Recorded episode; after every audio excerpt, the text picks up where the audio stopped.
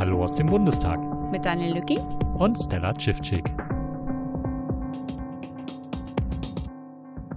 Ja, wir haben den 14. Mai immer noch. Es ist 23 Uhr 50 Minuten auf die Sekunde genau und äh, wir sind ja eine gute Viertelstunde vorher fertig geworden. Das ähm, sagt ein bisschen was über den Tag aus und über die Qualität der Zeugen, die wir heute gehört haben.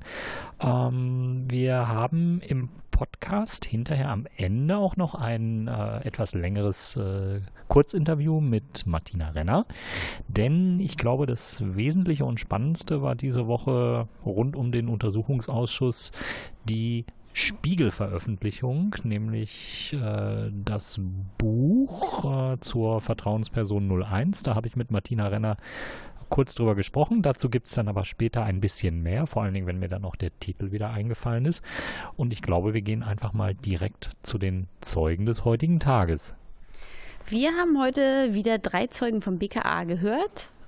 Und äh, als erstes kam Kriminalhauptkommissarin NS und sie war mit der, in der BAO City tätig und ähm, war am Tag des Anschlags oder zum Zeitpunkt des Anschlags noch im Urlaub und hat den aber freiwillig unterbrochen und ist ähm, am 21. Dezember äh, ins Büro gekommen und ist dann mit der BAO City äh, tätig gewesen. Des Weiteren war sie Aktenführerin in der BAO Paris, die als Thema Clement Bauer hatte und wie er in Bezug ähm, zum Attentäter stand, beziehungsweise eben wie, wie, das, wie sich das Netzwerk überhaupt zusammensetzt. Und ähm, sie kam 2003 zum Staatsschutz Seit 2007 war sie in der Abteilung islamistischer Terrorismus tätig und Sie sagte, dass sie vor dem Anschlag nicht mit dem Namen des Attentäters betraut war. Ja, und sie hat ähm, mich in ihrer Vortragsweise ein bisschen beeindruckt. Sie hat immer, also sie war zunächst erstmal sehr aufgeregt. Das hat man ihr zu Anfang der Aufsage noch ein bisschen angemerkt. Sie hat sehr schnell gesprochen und äh, äh, hatte sich dann auch mehrfach in der Jahreszahl so ein bisschen verhaspelt, äh, sprach von, von Januar 2016, meinte aber ganz offenkundig den Januar 2017. Ähm, generell hat sie aber für eine hohe Informationsdichte gesorgt, was ihre Beobachtungen angeht, was ihre Auswertungen angeht. Und äh, da ging es dann auch um äh, eben Chats, die ähm, der Attentäter mit äh, Mumu 1 äh, noch aus dem äh, Fahrerhaus des LKWs geführt hat, als er den LKW gekapert hat und die dann natürlich auch auszuwerten waren. Und äh, sie hat eben einen, ja, ähm, guten Einblick darin gege da gegeben, wie man eben festmacht, äh, wie diese ganzen Hinweise äh, bewertet worden sind. Und dabei sprach sie unter anderem auch an, dass das HCC-Handy, was beim LKW in der Stoßstange gefunden worden ist, dass das eben sehr genau ausgewertet wurde. Warum? Dieses Handy hat den Oktober und November über ähm, und auch den Dezember über sich ganz offensichtlich im Besitz des späteren Attentäters befunden. Und es müssen wohl sämtliche Ortungsdienste eingeschaltet gewesen gewesen sein, beziehungsweise ein Google-Profil ähm, hat auf diesem Smartphone existiert. Und anhand dieses Google-Profils konnte man äh, eine Adresse ähm, ausfindig machen, mit der dann auch ein Facebook-Profil registriert gewesen ist. Und über diesen beiden, über diese beiden ähm, IP-Lieferanten sozusagen, konnte man dann, wir sind wieder in dem Bereich, dass das Licht ausgeht, ähm, über diese beiden IP-Lieferanten konnte man dann eben über mehrere Wochen und Monate das äh, Handy des späteren Attentäters nachvollziehen. Man hat da nicht viel rausgefunden, außer dass er sich äh, hauptsächlich im Bereich Wedding und äh, Moabit aufgehalten hat.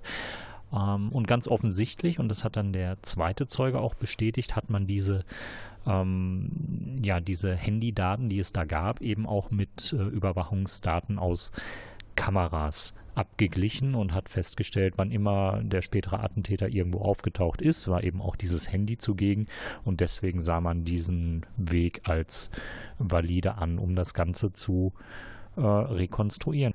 Ich fand ganz schön, dass die Zeugin sagte, dass, oder sie, sie, sie äh, vermittelte so ein bisschen den Eindruck, dass sie auch so ein bisschen investigativ andere Schritte geht und wirklich sehr, einen sehr tüchtigen Eindruck machte, weil sie sagte, dass sie auch aus der EK-Ventum sich hat die Akten geben lassen und sie nochmal neu übersetzt hat und ähm, geschaut hat, die Informationen, die sie daraus gewinnen kann, ob sie für ihr Verfahren irgendwie noch ähm, informativ sein könnten. Und und es war eben schön zu sehen, dass eben auch, auch wenn es andere Ermittlungskommissionen sind, diese zu Rate gezogen werden. Das fand ich irgendwie ganz, klang mal so nicht so von wegen, das war nicht mein Aufgabenbereich, sondern so, ich habe mir auch andere mal angeschaut, guckt, vielleicht ist da was für uns drin. Und ähm, die Zeugin NS erzählt auch, dass äh, kurz vor der Tat ähm, der spätere Attentäter die Kommunikation mit Momo 1 gelöscht hat, aber um 19.15 Uhr nochmal Kontakt mit ihm aufgenommen hat. Also sozusagen die alte Kommunikation gab es nicht mehr, sozusagen nochmal neu äh, Kontakt aufgenommen hat und dann Voice Messages abgelassen hat, wie ich sitze jetzt äh, in der Karre und ähm, hat ihm auch ein Bild vom Armaturenbrett zugesendet und äh, bat dann auch Momo 1 darum, ihn doch in seine Bittgebete mit einzubeziehen. Und sie sagte, dass dieses, dieses Löschen von Kommunikation, also alle Kontaktpersonen, mit denen er in den letzten Tagen zu tun hatte, dafür spricht, dass er ihm viel daran lag, dass die Kontakte weiter äh, geheim bleiben und eben die, die Identität seiner äh, Bezugspersonen äh, geheim bleibt. Auch sie hatte geschildert, dass dieser Telegram-Account ähm, in den Wochen vor dem Attentat insgesamt 14 Mal neu angelegt worden ist. Ähm, und zwar, ich, wer Telegram nutzt, äh, der wird das wissen, sobald die App neu installiert wird, muss man sich einen Freischaltungscode wieder zusenden lassen.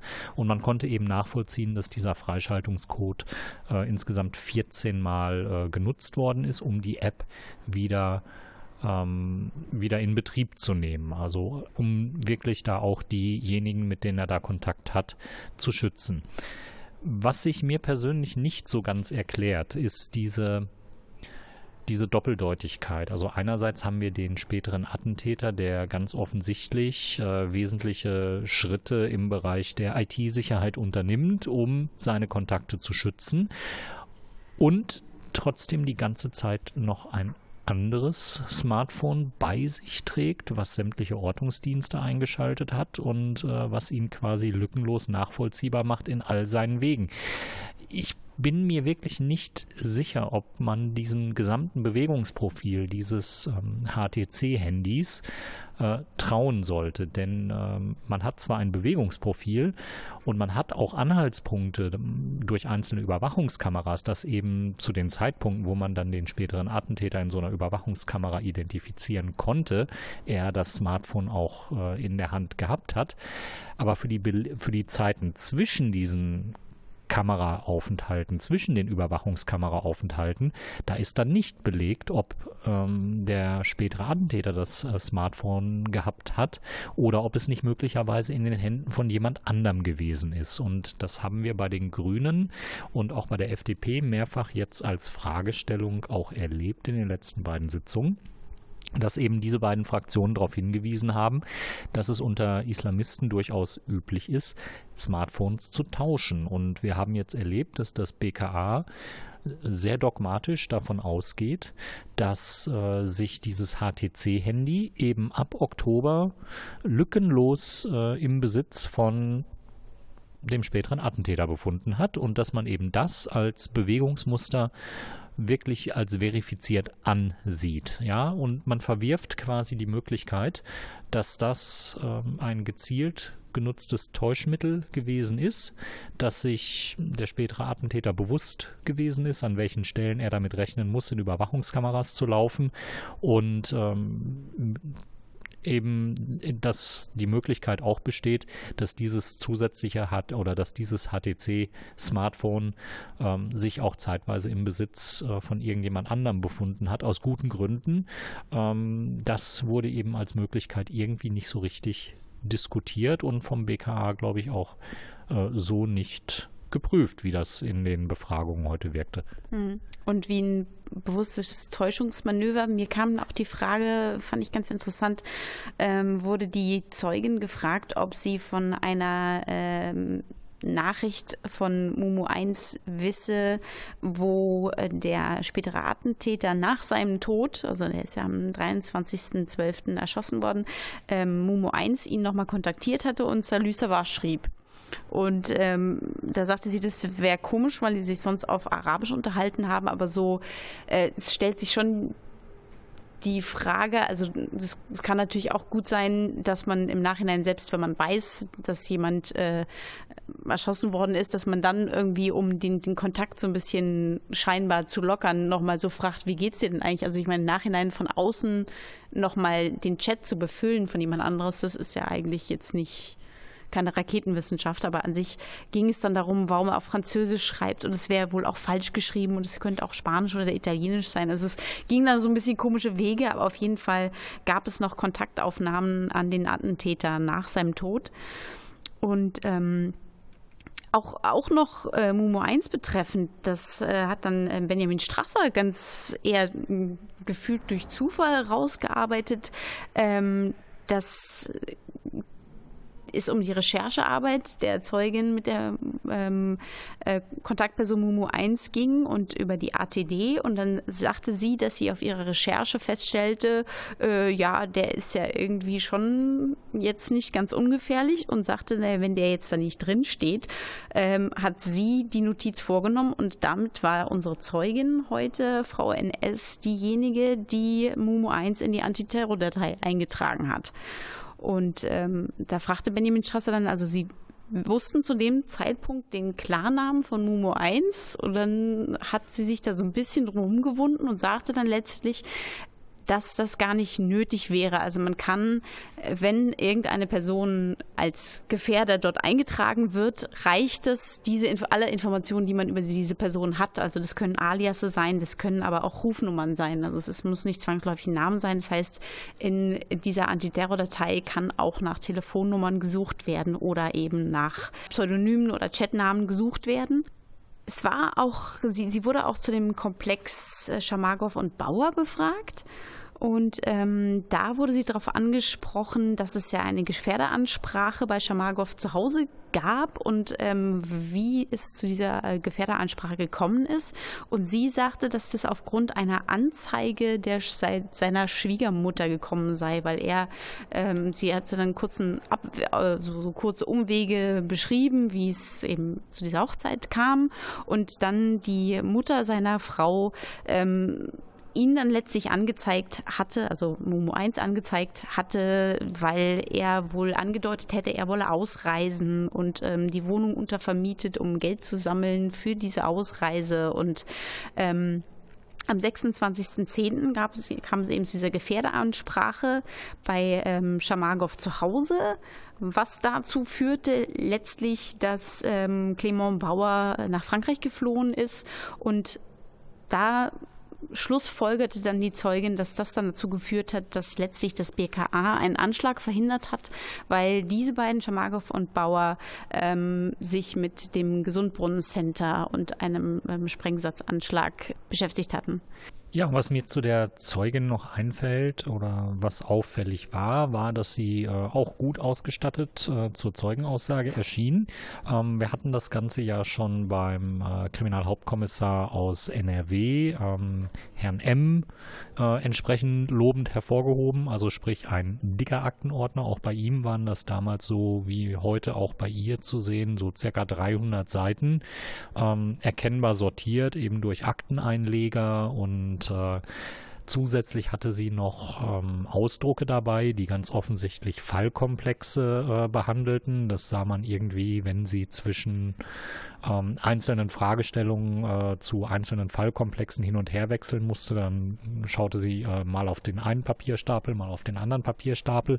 Aber insgesamt hat sie nicht so offensiv mit diesem Ordner gearbeitet, wie das äh, Kriminalhauptkommissar M in seiner Aussage getan hat, der wirklich in den Ordner reinging, blätterte vor, zu, blätterte, zurückblätterte. Bei ihr lag der so mehr oder weniger als Deko äh, griffbereit äh, da und sie hat sich hauptsächlich auf ihre zusammengefassten Papiere gestützt, die sie sich äh, offensichtlich geschrieben hatte. Da waren dann auch noch Farbmarkierungen drin, ähm, wo sie einzelne Sätze nochmal deutlich hervorgehoben hatte. Ähm, keine Ahnung, nach welchen Kriterien das da stattgefunden hatte, aber es war auf jeden Fall erkennbar, dass da ein Sachverhalt wirklich durchgearbeitet worden ist und das nicht nur irgendwie aus dem schwindenden Gedächtnis äh, referiert wird. Ja, das erinnert mich, erinnert mich jetzt so ein bisschen an, äh, ein Lehrer von mir hatte früher gesagt, er sei ein großer Fan von Spickern, weil er sagte, das, was da drauf steht, wisst ihr wenigstens.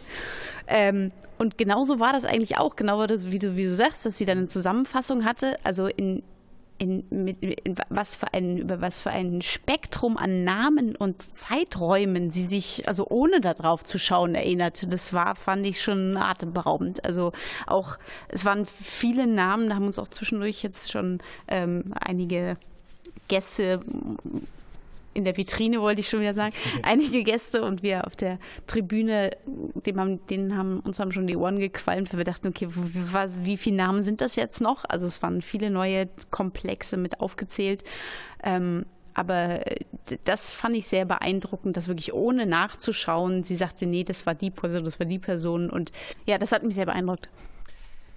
Ja, und insgesamt ist die Zeugin aber ganz auf Linie ihrer Behörde. Wir haben jetzt schon bei vielen BKA-Repräsentanten und äh, Mitarbeitern dort ähm, uns gegen diese Einzeltäter-These verwehrt. Also nicht nur wir, sondern eben auch die Obleute. Ähm, und ich muss sagen, auch bei dieser Zeugin und auch bei den beiden anderen Zeugen des, oder bei dem anderen, beim dem zweiten Zeugen des Tages, der dritte war ja etwas kürzer, ähm, auch beim zweiten Zeugen des Tages war es eben so, die Masse an Äußerungen, die man tätigt, ähm, die Kontaktpersonen, die da gewesen sind, die Uhrzeiten der Kontakte und auch das Verhalten, was ähm, der Attentäter an den Tag legt, nämlich das clandestine Vorgehen, der Schutz von einzelnen Personen, ähm, das Umgehen mit den, mit den verschiedenen Smartphones und äh, all das deutet sehr darauf hin, dass er eben nicht alleine gehandelt hat. Und äh, das BKA wird aber nicht müde zu sagen, ja, wir gehen hier immer noch von einem Einzeltäter aus. Ja, und das war wirklich der zweite Zeuge, AM, er ist erster Kriminalhauptkommissar und seit 25 Jahren Ermittler beim Staatsschutz. Und dieser Zeuge nahm ein Eingangsstatementsangebot an und äh, beschrieb seine Tätigkeit und ähm, seine Arbeit in diesem Themenkomplex. Und also ich habe eigentlich während dieses, dieses Eingangsstatements schon zugemacht, weil er eigentlich, weiß ich ja nicht, in einem der ersten Sätze schon gesagt hat, äh, ja, und dann kam es dann zu dieser Einzeltätertat und äh, so ähm, es, es, sind auch keine Kontaktpersonen äh, erkennbar und so. Und das, das, das hatte auch wieder so eine nicht nach den jetzigen Erkenntnissen oder nach unseren Erkenntnissen, sondern so, so in Stein gemeißelt, das ist so.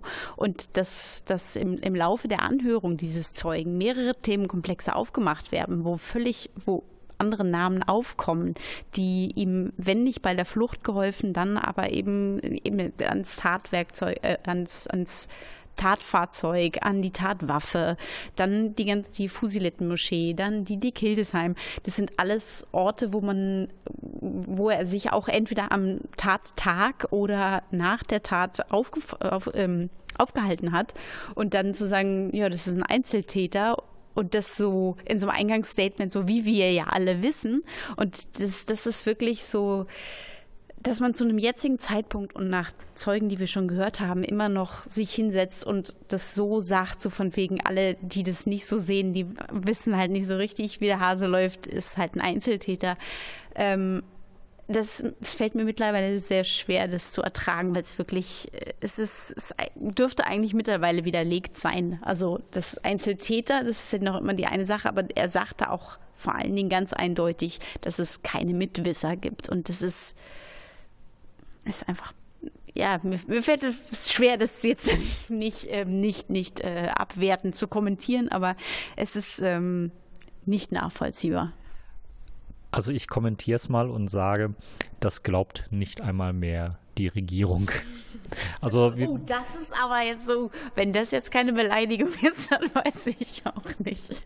Also wir sind, wir sind ja jetzt noch etwas mehr als ein Jahr vom Abschlussbericht entfernt, aber ich könnte mir vorstellen, dass das ein gemeinsamer Nenner ist, den man über alle Fraktionen hinweg ähm, doch wirklich finden können wird. Eben, dass die Darstellung, äh, es habe sich um einen Einzeltäter gehandelt, dass die mindestens mal irreführend ist. Ähm, wir haben das gesehen. Ähm, der zweite Zeuge hat sich dann auch wieder so ein bisschen rauslaviert und hat gesagt, ja, also die Tat selbst, die ist ja alleine begangen worden. Also man reduziert diese große Darstellung, die man über lange Zeit in die Medien gegeben hat. Es handelt sich um einen Einzeltäter, ein Einzeltäter, Einzeltäter, Einzeltäter, wo jeder sagt, ja, pff, ne, ist halt ein Einzeltäter, eine Einzelperson ohne irgendwie Anbindung an sonst irgendwas. Ähm, die reduziert sich mittlerweile darauf, dass äh, ja mit, mit äh, Erschießen des äh, Fahrers am Friedrich-Krause-Ufer, Kapern des LKWs und äh, Durchführung der Amokfahrt, dass sich dieser Zeitraum wohl als äh, Einzeltat äh, herausstellt und auch jetzt argumentativ äh, von dem Zeugen als Beleg für die Einzeltäter-These genommen worden ist. Ja, und all das andere rundherum wird dann so ein bisschen ausgeblendet. Da sagt man so, ja, gehört halt nicht zur Tat oder hat unmittelbar mit der Tat nichts zu tun und das habt ihr vom BKA, das habt ihr von der Bundesregierung leider so damals nicht kommuniziert. Es musste bei jedem der Eindruck entstehen, dass man es mit einem spontan agierenden, äh, einsamen Wolf zu tun gehabt hat, wo nichts, aber auch gar nichts vorher abzusehen gewesen sei. Und das ist natürlich jetzt in den Monaten des Ausschusses, äh, der Ausschüsse, äh, massiv gebröckelt. Und äh, auch an, von der Einzeltäterthese ist mittlerweile nicht mehr viel übrig als ein zwei, zweieinhalb Stunden Zeitraum, über den wir hier jetzt heute auch in dieser Aussage effektiv geredet haben.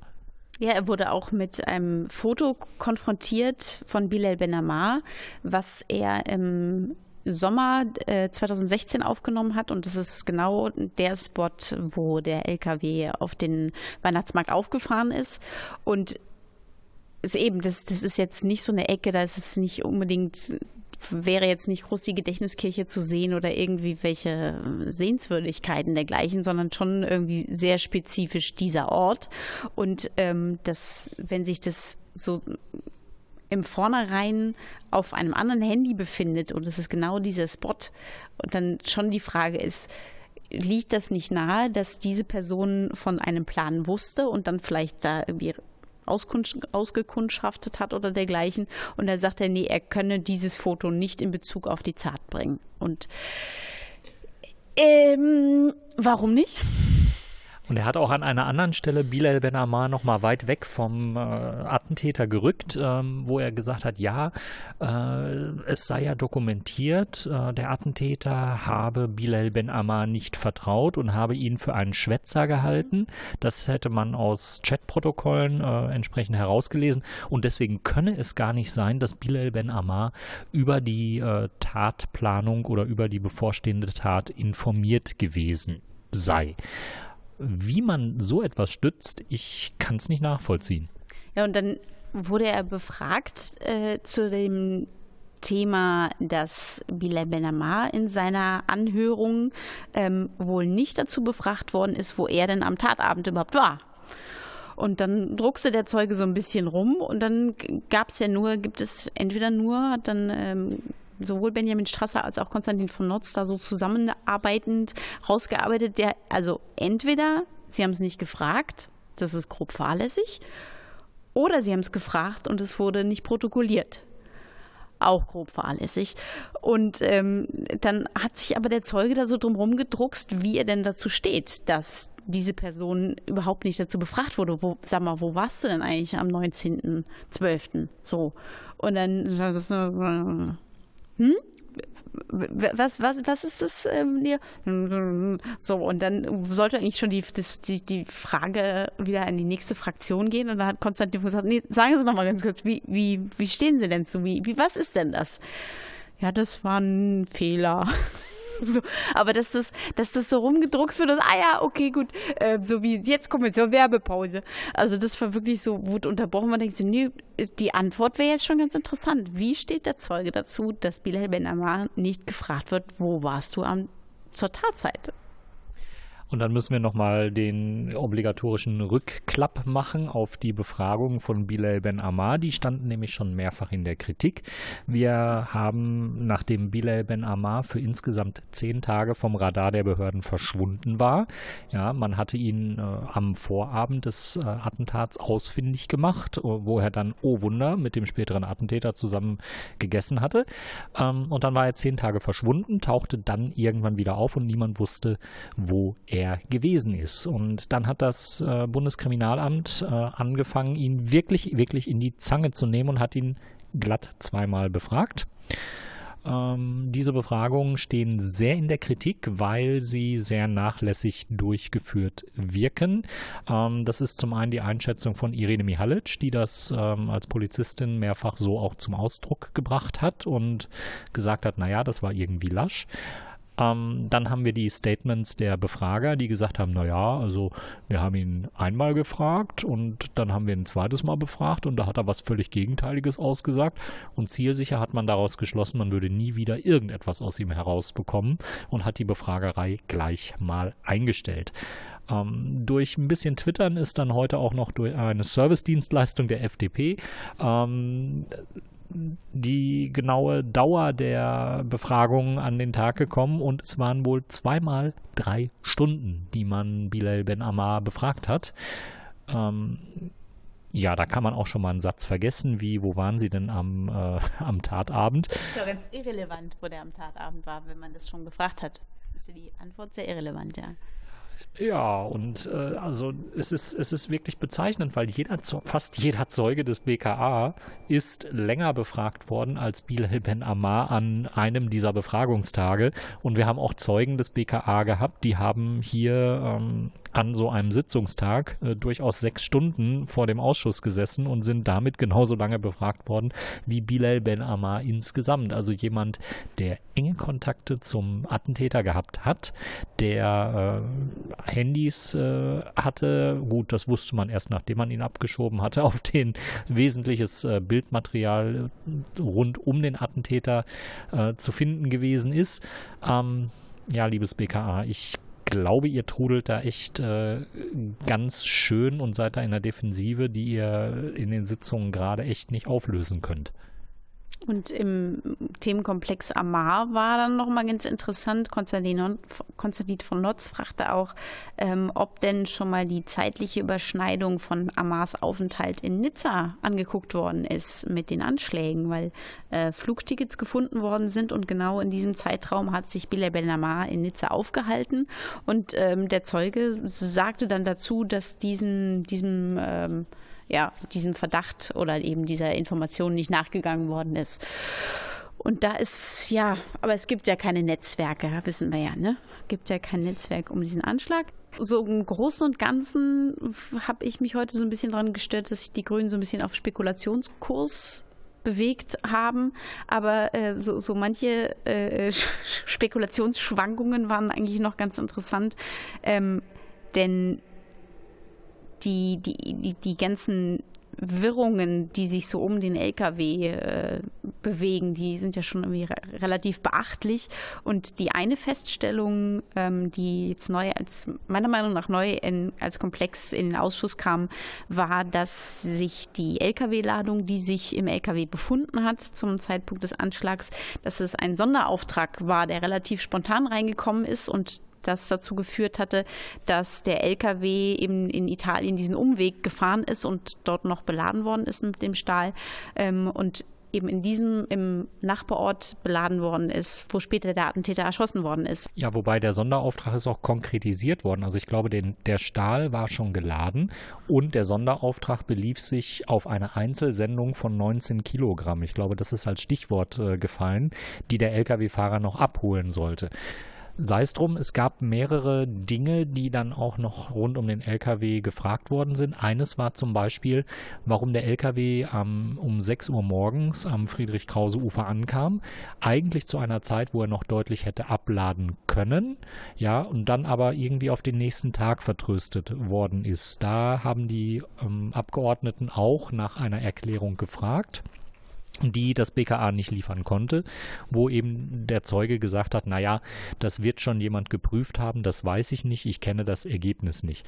Ähm, jetzt muss man fürs BKA auch mal sprechen und muss sagen, naja, ähm, je nachdem, wie die Produktion bei Thyssen, ähm, wo die Lieferung hingehen sollte, organisiert ist, kann es durchaus schon sein, dass äh, eine Lieferung zu früh ankommt, ja, und dass eben das Werk sagt, nee, also 25 Tonnen Stahl, die können wir erst morgen verarbeiten arbeiten, weil wir sind noch mit den letzten dran. Wir reden hier ja auch über Just-in-Time-Lieferungen und auch über beschränkte ähm, Aufnahmekapazitäten. Es kann auch mit Dingen zusammenhängen, dass äh, vielleicht jemand zum Abladen des LKWs nicht da war oder dass die Ladung einfach nicht entgegennehmen konnte.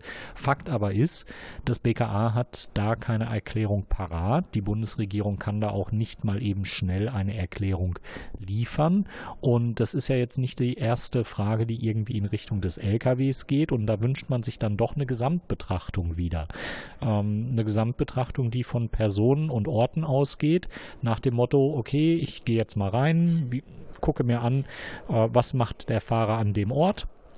Warum ist das unerwartet gelaufen? Warum ist das äh, ähm, so gelaufen, wie es gelaufen ist oder eben nicht so gelaufen, wie man es erwarten würde.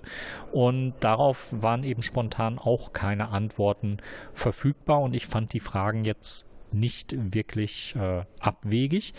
Und wir haben auch einen anderen Fragenbereich gehabt, nämlich ähm, diese Seltsamkeit, dass ähm, der Attentäter, der spätere Attentäter, offenbar laut diesem HTC-Handy drei Wochen lang wirklich nur am Friedrich-Krause-Ufer nach einem LKW für diese Amokfahrt gesucht hat und drei Wochen lang nicht fündig geworden ist. Und Konstantin von Notz hat so ein bisschen, ähm, ja, ein bisschen ironisch formuliert, so nach dem Motto, oh, der muss aber ganz schön Zeitdruck gehabt haben, weil die Weihnachtsmärkte, die Saison war ja fast vorbei und immer noch kein LKW gefunden. Warum ist er nicht zu einem der anderen geschätzt 80 möglichen Plätze in Berlin gegangen, wo man so ein Fahrzeug hätte kapern können? Ähm, alles Fragen, auf die das BKA keine Antwort hatte.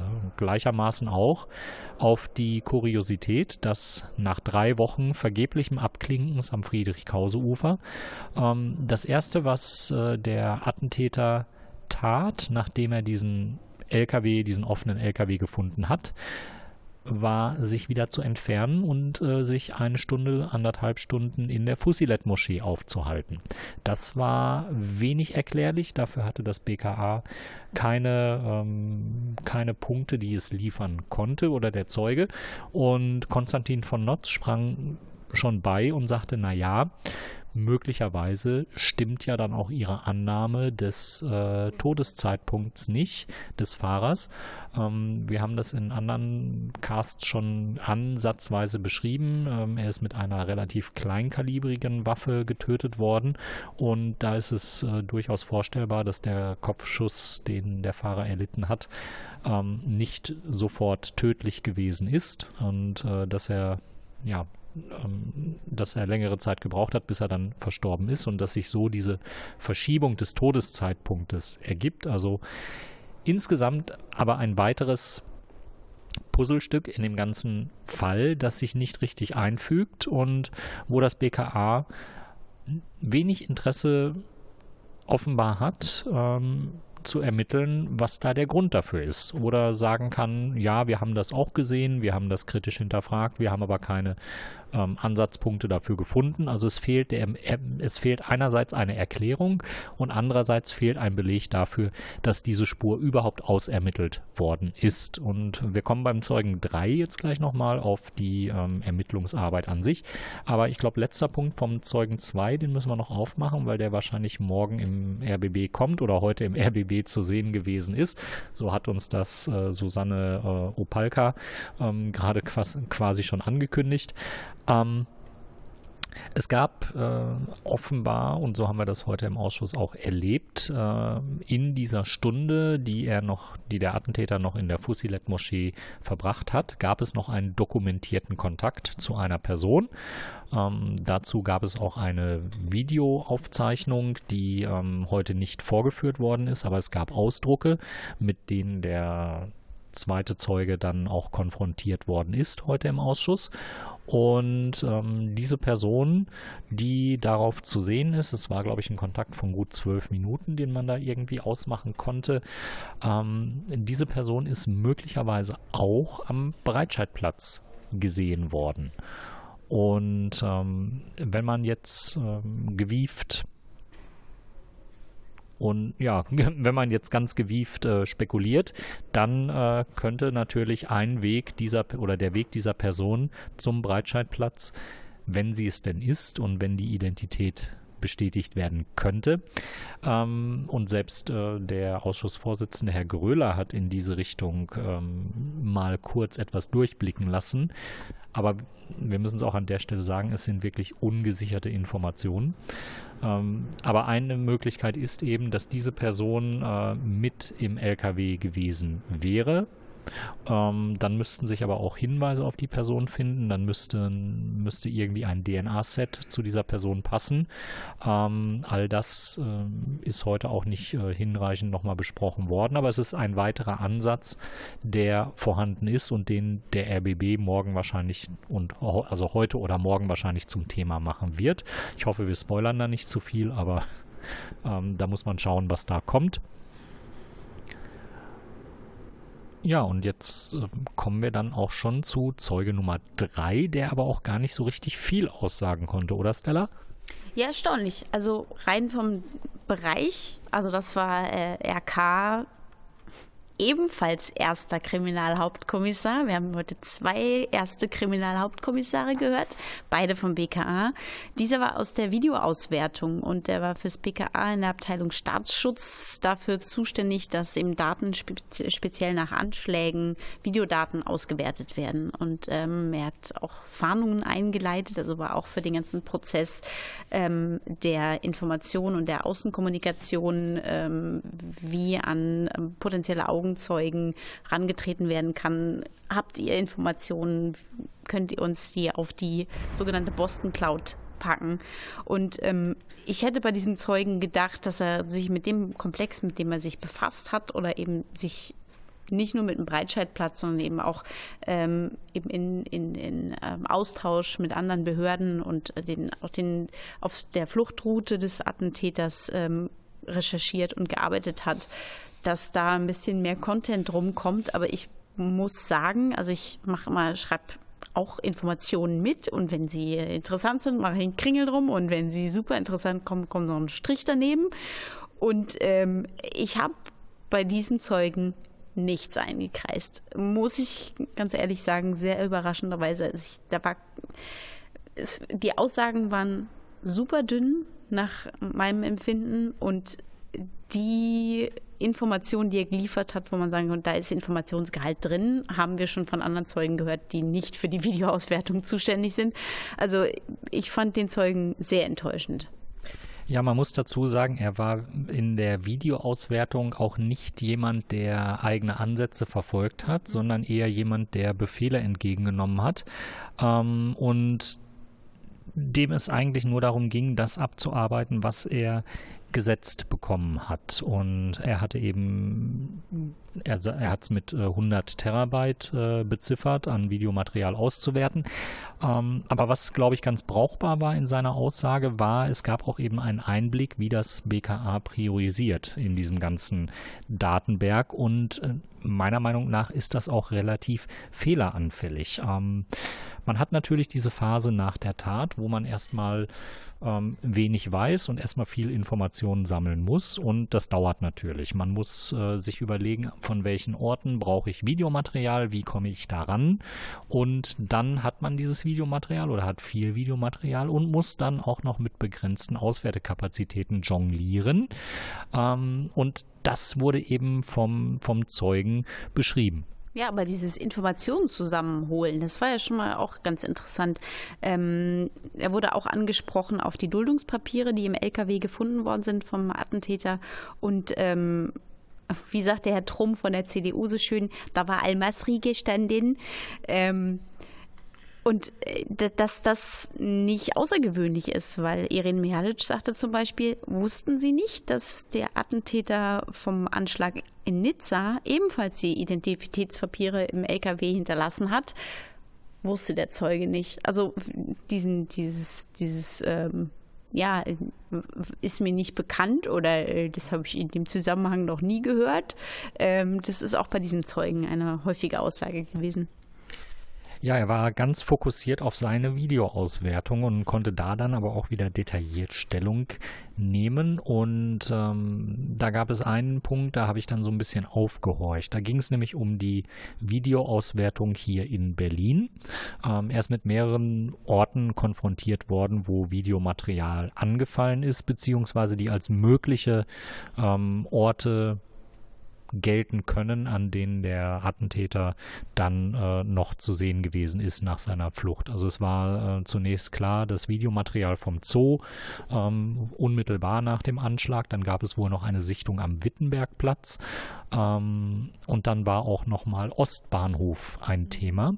Und äh, da wurde dann unter Angabe der Uhrzeit, nämlich 20.45 Uhr am 20.12., also einen Tag nach dem Attentat, ähm, wurde ein Strich bei der Auswertung gezogen. Also man hat eine Grenze gezogen und hat sich den, ähm, den Ostbahnhof nur bis äh, eben zum Folgetag 20.45 Uhr angeguckt. Warum? Weil es äh, Hinweise gab, dass eben der Attentäter schon an einer anderen Stelle später gesichtet worden ist. Ähm, er ist am 21.12. in Kleve gesichtet worden. Da gab es äh, Hinweise und dann rechnet man irgendwie zurück, ja, wie lange wird er denn gebraucht haben äh, bis Kleve und macht irgendwie den Sack zu und sagt, ja, dann werten wir eben nur bis 2045 am Vortag aus. Meiner Meinung nach ist das ein ziemlicher Fehler, denn man verwirft eine bestätigte Ortsangabe die man ja hatte, also nach dem, dass nach dem Attentat äh, der Attentäter in Berlin war, ist klar, ähm, und tauscht es ein gegen eine relativ unbestätigte Ortsangabe. Und wenn man eben sagt, ja, er ist in den Morgenstunden oder in den frühen Morgenstunden dann plötzlich irgendwo in Westdeutschland aufgetaucht, dann würde ich sagen, bevor ich da wirklich eine Sicherheit habe, ähm, kontrolliere ich doch alle Videomaterialien in Berlin bis zu dem Punkt der, der Sichtung in Westdeutschland. Ja, um dann wirklich auch ausschließen zu können, dass ich irgendwie letzte Minuten in Berlin verpasse und äh, schon zu früh irgendwie auf dem Weg zum anderen Ort suche oder am anderen Ort selbst suche. Also da finde ich, ist der knauserige Ansatz bei Ermittlungskapazitäten nicht wirklich hilfreich. Ja, man müsste in, man müsste wirklich in die Kalkulation mit aufnehmen, dass man irregeleitet wird, ja, dass man ähm, einen falschen Hinweis bekommt auf den äh, nächsten Ort, an dem irgendwie eine Sichtung stattgefunden hat, ähm, damit eben verschleiert wird, wann man sich wirklich konkret von dem Ort wegbewegt hat. Das kann sinnvoll sein, um zu verschleiern, ob man mit dem Auto gefahren ist oder ob man mit einem Zug gefahren ist oder ob man sich irgendwie in einen Bus gesetzt hat, wie auch immer. Ja, aber ich würde diese diese Auswertung der Videos würde ich nicht dermaßen früh einstellen, wie man das eben in dem Fall entsprechend getan hat. Und ähm, das ähm, ja, machte nochmal deutlich, also es ist jetzt nicht so, dass das Videomaterial gänzlich gelöscht worden wäre. Ja, man hat einfach nur priorisiert in dem großen Terabyte-Haufen, den man dort hatte. Ähm, also Videomaterial ist mit Sicherheit noch vorhanden, aber eben äh, nur mit einer Priorisierung ausgewertet worden. Also quasi eine sehr grobe Auswertung, weil man eben gesagt hat, ja, die Wahrscheinlichkeit, dass wir in anderen Bereichen des Videomaterials jetzt noch was finden, die ist eben sehr gering. Ja, Konstantin von Notz wunderte sich auch, von wegen in Videos nichts gefunden, ähm, sprach nochmal das sogenannte Schwenkvideo an, was vom Bikini aus äh, aufgenommen worden ist, wo man eine tätliche Auseinandersetzung sehen kann, die ganz eindeutig nach dem Anschlag stattfindet. Also dass irgendjemand, der mit dem Anschlag zu tun hat oder irgendwie da verteidigend zugange ist, ähm, auf, auf jemand anderen einschlägt und dass man dann, ähm, sagte Konstantin von Notz, wie, inwiefern, das, also das hat der Ausschuss sogar herausgearbeitet, dass ähm, es möglich ist, rauszufinden, wer die Person ist, die dort äh, in, dieser, in diesem Angriff zugange ist und sie dann befragt. Der Herr H., über den wir hier reden, ist eines der Opfer, das seit dem Anschlag im Koma liegt ähm, und äh, er konnte nicht befragt werden zu dem, was da an diesem Abend passiert ist. Aber nachdem eben der Ausschuss die Videos gesichtet hatte und ähm, es gab durch die Fokusberichterstattung den Hinweis auf dieses Video und der Ausschuss hat das Video entsprechend gesichtet und hat eben festgestellt, da ist eine Person mit äh, blauen Handschuhen und Kantholz und da gibt es auch einen Streit. Ähm, und das passte irgendwie so in das Geschehen, was dem Herrn äh, H., ich muss immer aufpassen, dass ich den Namen nicht sage, ähm, was dem Herrn H. widerfahren ist. Und äh, nachdem man das so im Ausschuss schon so gesehen hat, so ja, das geht in die Richtung, hat man sich an die Bundesregierung äh, gewendet und hat äh, da nochmal um Aufklärung gebeten und hat offensichtlich mehr getan, als das BKA getan hat. Denn die Bundesregierung hat dann eben äh, Kontakt zum Lebensgefährten von Herrn H. aufgenommen und äh, hat ihn das Video wohl nochmal anschauen lassen. Ähm, so war der Eindruck heute im Ausschuss. Und er hat eben bestätigt, dass diese Szene, die da zu sehen ist, ähm, dass es sich da eben um den Lebensgefährten, den Herrn H. handelt, der da eben dieses Kantholz abbekommt. Und äh, ganz offensichtlich ist das etwas, ist das ein, ein, ein, eine Erkenntnis, die der Ausschuss selber erarbeitet hat, weil der zuständige Fachbereich Video des äh, BKA dem offensichtlich nicht weiter nachgegangen ist. Ich möchte das dem Zeugen jetzt nicht persönlich zur Last legen, weil das ist möglicherweise etwas, was äh, direkt nach dem Anschlag übersehen worden ist und erst äh, mit Abstand, also ich glaube im Februar 2019 ist das Thema geworden, als äh, Fokus mit dem mit dem Video um die Ecke kam. Aber wir haben einen Einblick heute bekommen, dass eben dieser Bereich der Videoauswertung ja nicht nicht en Detail stattfinden kann, weil man auch dort mit der Masse der Videos und der Terabytes überfordert ist und quasi genauso davor steht wie der Untersuchungsausschuss auch. Aber das, das, das ließ dann der zweite Zeuge auch nicht aus, dass er sagte, ja, ich hatte mir erhofft, dass durch die Videoauswertung der Fall relativ schnell aufgeklärt werden kann. Ähm, aber wir haben dann festgestellt, dass der Breitscheidplatz gar nicht videoüberwacht wird. Und das klang dann schon wieder so ein Appell nach mehr Videoüberwachung. Und wenn das ist, dann passiert allen nichts. Und selbst wenn was passiert, kann man das ganz schnell aufklären. Wie wir aber jetzt wieder feststellen und wir im NSA-Untersuchungsausschuss auch mal wieder festgestellt werden, dass die Behörden mit den ganzen Informationen gar nicht zurande kommen und meistens auch gar nicht über die ganzen Tools verfügen, um das, die, das Material, was sie haben, überhaupt adäquat auszuwerten. Und ähm, zuzuordnen und mit den Informationen was anzufangen. Und ähm, deswegen fand ich diese, diesen Seitenhieb mal wieder so, ja, wenn es hier mehr, mehr Überwachung geben würde, dann äh, wären wir jetzt schon längst äh, mit der Aufklärung soweit. Ich weiß nicht, was das jetzt in dem Moment bringt. Ähm, weil eben, wenn, wenn beim nächsten Zeugen gesagt wird, ja, es gibt hier ein Video, äh, da sieht man eine tätliche Auseinandersetzung. Ach so, das war, ist mir gar nicht aufgefallen. Pff, ja, gut, super. Also eben, also das ist so, äh, ich würde nicht sagen, dass äh, mangelnde äh, Anzahl an Videoüberwachung ähm, ist weder das Problem noch die Lösung. Vor allen Dingen, wenn man dann am, im Endeffekt dabei landet, dass man die Kapazitäten nicht hat, es ja. wirklich auszuwerten und Oder auch nicht die Programme. Scheitert, ja, eben. Ja, ähm, damit sind wir mit dem Zeugenprogramm für heute soweit durch und wir hatten ja noch eine kleine ähm, Begebenheit außerhalb des Ausschusses. Ähm, ein Autorenteam des Spiegel hat am 11. Mai diese Woche ein Buch veröffentlicht. Undercover, ein V-Mann packt aus. Ja, das ist auch schon ein diskreter Titel, auf jeden Fall. Ähm, ja, der V-Mann war natürlich, die VP01 war hier schon äh, viel, von der VP01 war hier schon viel die Rede und da wurde immer gesagt, ja, das geht natürlich darum, ähm, weil diese VP, äh, ich glaube, 15 bis 20 Jahre für die Behörden tätig war, dass diese Person großer Gefahr ausgesetzt würde, würde sie hier vom Ausschuss aussagen.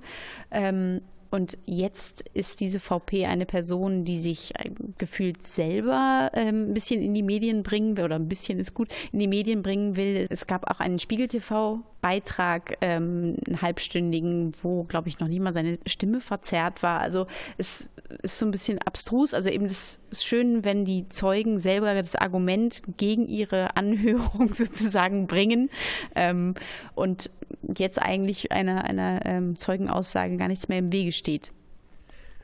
Ja, und ich habe mir dann diese Woche direkt äh, das Buch gegeben und habe mich da an drei Abenden äh, ein bisschen durchgearbeitet, um nicht zu sagen, ja, durchgequält. Also wir haben über lange Strecken eine, ja, die Schilderung, wie kam es überhaupt zu dieser V-Mann-Karriere. Ich, ich spoiler das ein bisschen, damit ihr das Buch vielleicht ein bisschen schneller lesen könnt, ähm, weil es kam jetzt nicht wesentlich Unerwartetes. Ähm, es wirkte teilweise schon wirklich klischeehaft. Also wie man sich das vorstellt, ähm, das Klischee eines äh, migrantischen äh, Straftäters oder eines Straftäters mit migrantischem Hintergrund ähm, wurde da wirklich in, in aller Breite erzählt und ausgebreitet.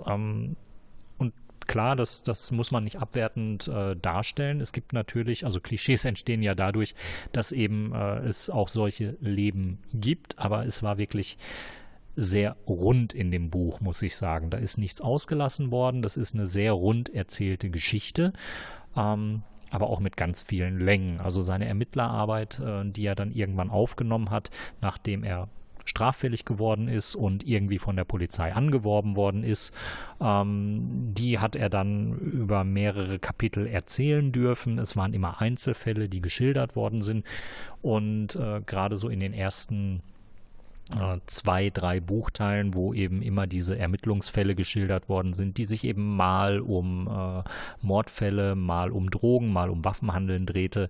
Ähm, ja, die folgten eigentlich immer einem Muster. Er bekam einen Auftrag von der Polizei. Er überlegte sich, wie kann ich mich da irgendwie äh, auf die Verdachtsperson zubewegen? Wie kann ich die irgendwie in eine Falle locken? Er tat es, dann kam der Zugriff, er bekam seinen Adrenalinkick und dann ging es weiter zum nächsten Auftrag, nicht ohne nochmal kurz geschildert zu haben, wie denn sein Fortschreiten gewesen ist. Also es war ein sehr äh, einfaches Muster, wie man diese Geschichte aufgebaut hat und erzählt hat. Aber das ist, entsteht wahrscheinlich auch, wenn du über so einen langen Zeitraum mit Behörden zu tun hast und wahrscheinlich hast du immer mit den gleichen Beamten und Beamtinnen zu tun, ähm, dass du dann so ein bisschen so ein kollegiales Verhältnis bis, bis freundschaftliches Verhältnis aufbaust ähm, und du das natürlich auch halten musst, damit du die Informationen bekommst, die du gerne hättest. Aber trotzdem, wenn die VP01 von Ermitteln spricht, ist natürlich totaler ja, ist etwas, etwas übertrieben, weil das trotzdem ein Straftäter ist, der ähm, aufgrund seiner Straffälligkeit ähm, und sich dem Bewegen bei, von Zielpersonen sich auszeichnet, ähm, Informationen liefert und nicht, dass diese Person ermittelt. Und diese Selbstüberhöhung seiner Tätigkeit ähm, finde ich auch ein bisschen kritisch, aber äh, ich würde sagen, ich weiß nicht, wenn du jetzt noch weiter ähm, eine Rezension dieses, dieses, dieses epischen Werkes von dir geben möchtest oder ob wir äh, schon zu Martina Renner kommen wollen, die, glaube ich, sehr ähm, kompakt beschrieben hat, äh, wie sie zur, zu der Thematik steht, dass die VP01 jetzt auf so einem Weg in die Öffentlichkeit getreten ist und ähm, immer die Frage war, ob sie vom Ausschuss gehört werden kann. Also ich, ich würde noch ähm, ein, zwei Dinge ergänzen wollen äh, in Bezug auf die äh, Rezension des Buches beziehungsweise die VP01 selbst. Also es ist über, es ist ein deutliches, eine deutliche Charakterstudie, die da gezeichnet worden ist. Man bekommt einen Einblick, ähm, wie die Motivation war, an ja so zu kooperieren und wie auch die Genese war, der Werdegang gewesen ist. Ähm, es ist aber, wie gesagt, alles nicht wirklich überraschend. Auch dies, äh, dies ähm, Zerwürfnis äh, oder diese, dieser Konflikt, den er dann am Ende hat, als er nicht mehr Spitzel sein darf, ähm, ist auch nicht wirklich äh, überraschend. Ähm, und wir werden das gleich im Interview noch hören. Ähm, es ist wirklich eine quasi standardmäßige Spitzelkarriere.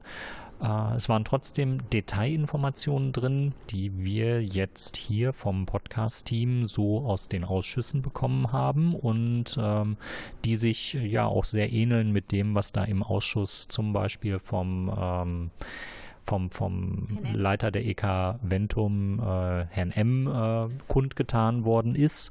Ähm, aber es geht eben auch nicht darüber hinaus. Ähm, da sind nicht noch irgendwie Zusatzinformationen drin, wo ich gesagt hätte, ja, das ist neu oder da erzählt er jetzt etwas, ähm, was äh, bisher den Ausschuss äh, noch nicht bewegt hat oder dringend bewegen muss. Und ähm, ja, wir dürfen gespannt sein, äh, ob es überhaupt noch einen Grund gibt, ihn vor dem Ausschuss hier ähm, nur in geheimer Sitzung äh, oder in nicht öffentlicher Sitzung zu vernehmen. Meines Erachtens nach hat er sich in dem Buch so exponiert, dass eigentlich jedem klar sein muss, äh, wer er ist, weil eben die Orte ziemlich detailliert beschrieben worden sind, äh, seine Vorgehensweise ist beschrieben worden, sein soziales Umfeld ist beschrieben worden.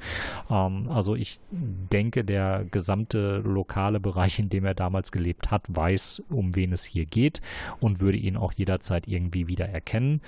Ähm, mich persönlich hat äh, ergriffen gemacht, ähm, wie man hinterher mit ihm umgegangen ist. Äh, ja, er ist straffällig. Ja, er ähm, ist eine fragwürdige Persönlichkeit, aber man hat ihm eben äh, die deutsche Staatsbürgerschaft verwehrt und das sorgt eben dafür, dass er regelmäßig noch bei der türkischen Botschaft äh, vorstellig werden muss, um die unter seinem alten Namen bestehende ähm, Aufenthaltsgenehmigung zu verlängern, was ich persönlich für fahrlässig halte. Vielleicht ist der Prozess auch anders organisiert worden, aber im Buch las es sich so, als müsste er unter seinen alten Personalien immer noch vorstellig werden. Ähm, das halte ich für persönlich, äh, halte ich persönlich für sehr fahrlässig und gerade wenn man einen Menschen über 20 Jahre so gebraucht hat und äh, auch missbraucht hat, meiner Meinung nach, ähm, sollte man hinterher wenigstens ein Maß an Schutz bieten, was ihn nicht weiter radikalisiert. Und ich fürchte halt, dass ähm, wenn irgendwann der Hype um dieses Buch abgeebbt ist, dass ähm, er dann wieder in eine Ärgernisphase, Trauerphase, was auch immer fallen wird. Und man kann leider nicht sagen, und das haben auch die Autoren des Buches eingeräumt, ähm, in welche Richtung das dann kippen wird. Ähm, er hat schon Rachegelüste gegenüber der Polizei bekundet, äh, mit der er nicht mehr kooperieren darf. Ähm, solche Gedanken sind im Buch halt niedergelegt. Ähm, die Frage ist, was passiert eben, wenn das alles äh, irgendwann mal vorbei ist, er aus dem Licht der Öffentlichkeit verschwunden ist, wieder zurück muss in ähm, Lohnarbeitsjobs, Hilfsarbeiterjobs oder Hartz IV. Ähm, da finde ich, ist, der, ist das Buch ein ziemlich guter Beleg, ähm, dass eine Radikalisierung stattgefunden hat. Ja, und jetzt glaube ich, werde ich nicht weiter noch irgendwas ausbreiten, damit wir jetzt keine Doppelung haben mit dem Interview, was ich jetzt vorhin noch mit Martina Renner zum Buch selbst und zur Thematik der V-Personen ganz allgemein ähm, geführt habe. Und jetzt hören wir da mal rein. Ja, wir hatten in dieser Woche die Veröffentlichung eines äh, spannenden Buches und quasi schon die Vorwegnahme der Zeugenaussage der VP01. Wir sprechen jetzt einmal mit Martina Renner darüber, was sie so von dem Buch hält und ähm, wie man mit dem Zeugen VP01 gedenkt umzugehen. Äh, Frau Renner, was geht da ab? Naja, das Buch habe ich noch nicht gelesen und ähm, glaube, brauche ich auch nicht, um beurteilen zu können, ob der Zeuge relevant ist für unseren Untersuchungsausschuss. Das hatten wir ähm, auch vormals bejaht. Ähm, bisher war allerdings immer der Hinweis, insbesondere aus dem ähm, Land Nordrhein-Westfalen, dass ähm, hinsichtlich der Gefährdung ähm, der Quelle eine Vernehmung im Untersuchungsausschuss nicht möglich sei. Sonst hätten wir ihn natürlich schon viel früher auch als Zeugen hier nach Berlin einbestellt. Offenbar ähm, sieht es jetzt ähm, VP 01 selbst anders, ähm, hat ja nun die Gelegenheit genommen, mehrfach mit dem Spiegel zu sprechen, sich zusammenzusetzen, ein Buch zu schreiben, geht selbst an die Öffentlichkeit. Und deswegen sagen wir natürlich, es gibt jetzt keinen Hinderungsgrund mehr, äh, ihn hier zu vernehmen. Und das werden wir sicherlich auch in den nächsten Monaten irgendwann tun mit einer zentralen Fragestellung. Natürlich, er hat ja sehr umfänglich berichtet zu Anis Amri, hat Zeit mit ihm verbracht, war mit ihm zusammen in ähm, der maßgeblichen dschihadistischen Szene in Dortmund, aber auch mit Verbindung zu Dick Hildesheim, äh, auch mit nach Berlin. Und was waren seine äh, Wahrnehmungen? Ähm, was waren seine Befürchtungen? Ähm, gibt es etwas, was wir noch nicht wissen? Wir kennen ja seine Berichte, aber möglicherweise ist ja nicht alles verschriftlicht verschriftlicht worden äh, und ähnliches mehr. Zentral natürlich hier unsere Fragestellung immer, äh, hätte es zu irgendeinem Zeitpunkt X eine andere Bewertung durch die Behörden geben müssen hinsichtlich der Erkenntnisse zu Anis Amri, ähm, die dazu geführt äh, haben müssten und ausgeblieben sind, ihn tatsächlich irgendwie zu stoppen. Ähm, und daneben, das ist für mich tatsächlich auch ein Anliegen, weil ich das Thema seit vielen Jahren auch ähm, ja, zu wenig ähm, in Beachtung finde.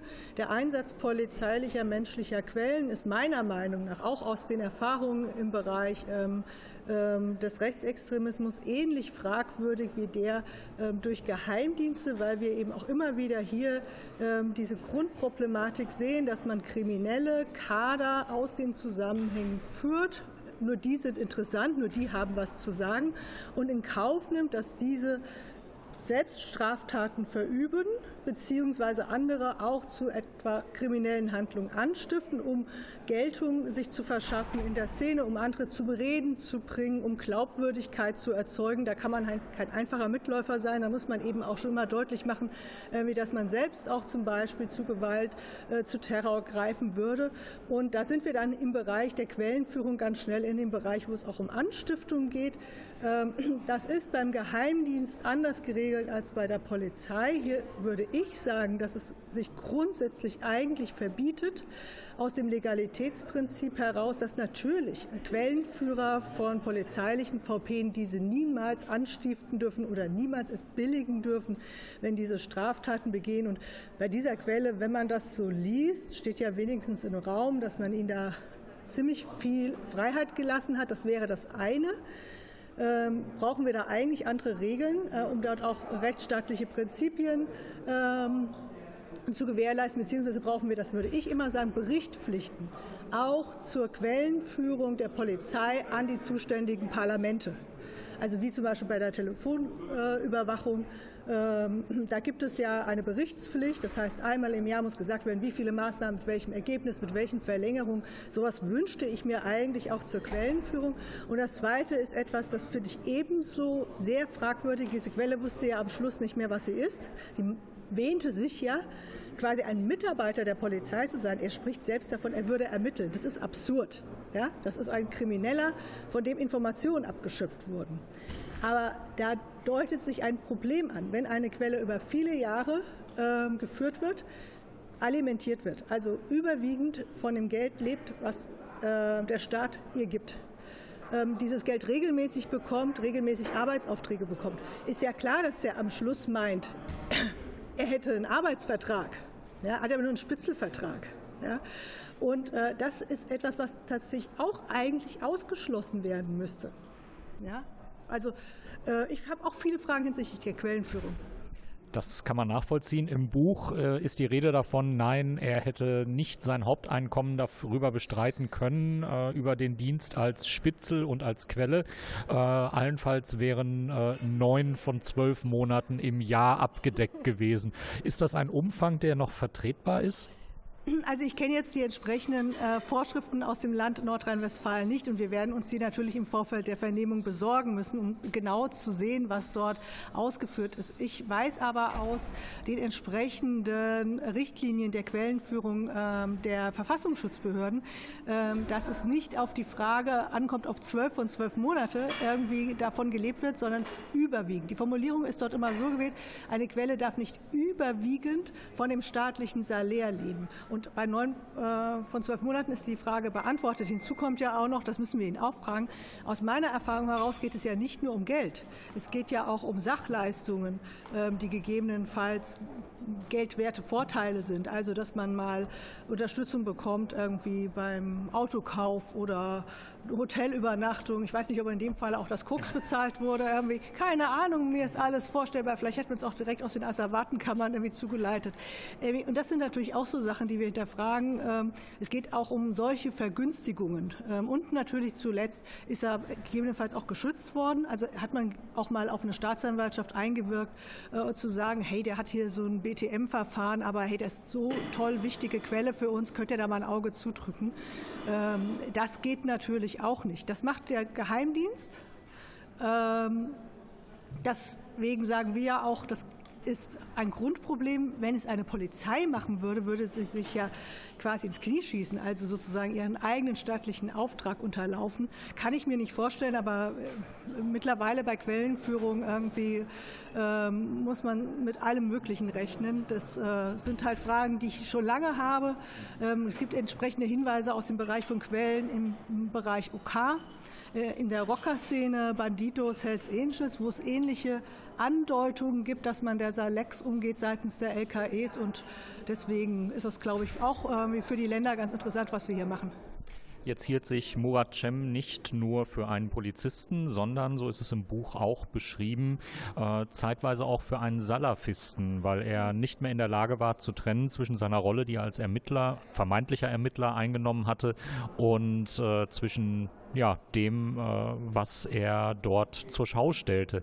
Ähm, diese Art von, von Radikalisierung durch äh, Polizeibeamte, wie sehen Sie das? Also das ist ein großes Problem. Ähm, es gibt einen Unterschied zwischen Geheimdienstquellen und polizeilichen Quellen. Geheimdienstquellen kommen überwiegend aus dem Phänomenbereich, in dem sie selbst eingebettet waren ja? Also ähm, durch eigene politische Überzeugung oder durch Eingebundenheit in bestimmte Strukturen und werden dann angeworben. Polizeiliche Quellen werden in Phänomenbereiche entsendet. Das heißt, da sehen wir Spitzel, die waren vormals im Bereich OK und gehen dann in Dschihadismus. Ich kenne selbst noch absurdere Geschichten, dass Leute aus dem Bereich links dann in rechts geschickt werden, indem man sie einfach von der einen Stadt in die nächste Stadt transferiert, ja, und dann äh, gehen sie in einen komplett anderen Bereich.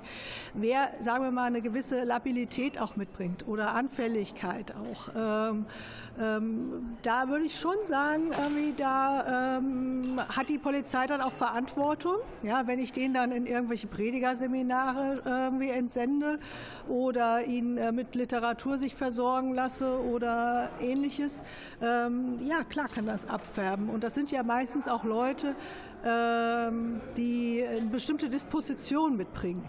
Ähm, Quellen werden nicht danach ausgesucht, dass es die stärksten sind, sondern diejenigen, die am besten manipulierbar sind.